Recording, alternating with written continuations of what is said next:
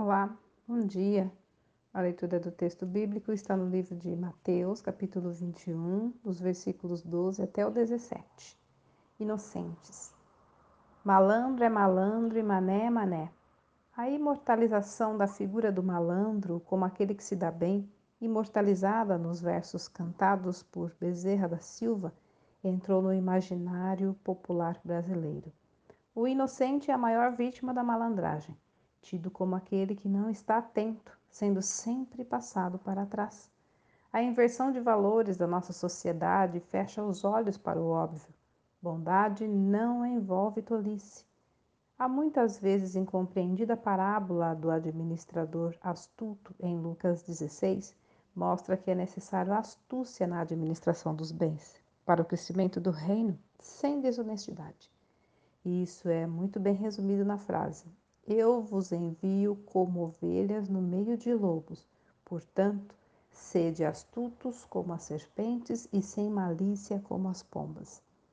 Esse texto mostra os malandros do templo aproveitando-se da necessidade de sacrifícios para obter lucro desonesto. Jesus se revolta e condena essa situação, pois havia ali a exploração dos pobres e o uso indevido da adoração para ganho próprio. A maldade, ainda que pareça a esperteza, é condenada e terá suas consequências.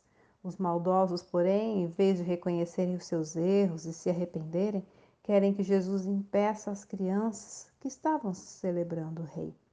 O Senhor, então, exalta o grito dos inocentes, que ressalta a força, que também pode ser interpretada como louvor das crianças puras diante dos inimigos, que serão calados e vencidos.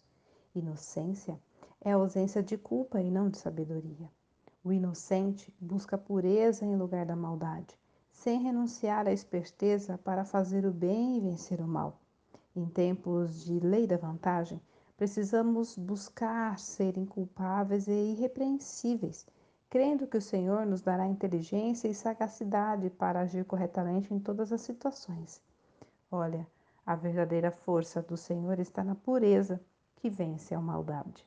Texto retirado do presente diário da Rádio Transmundial, edição 24.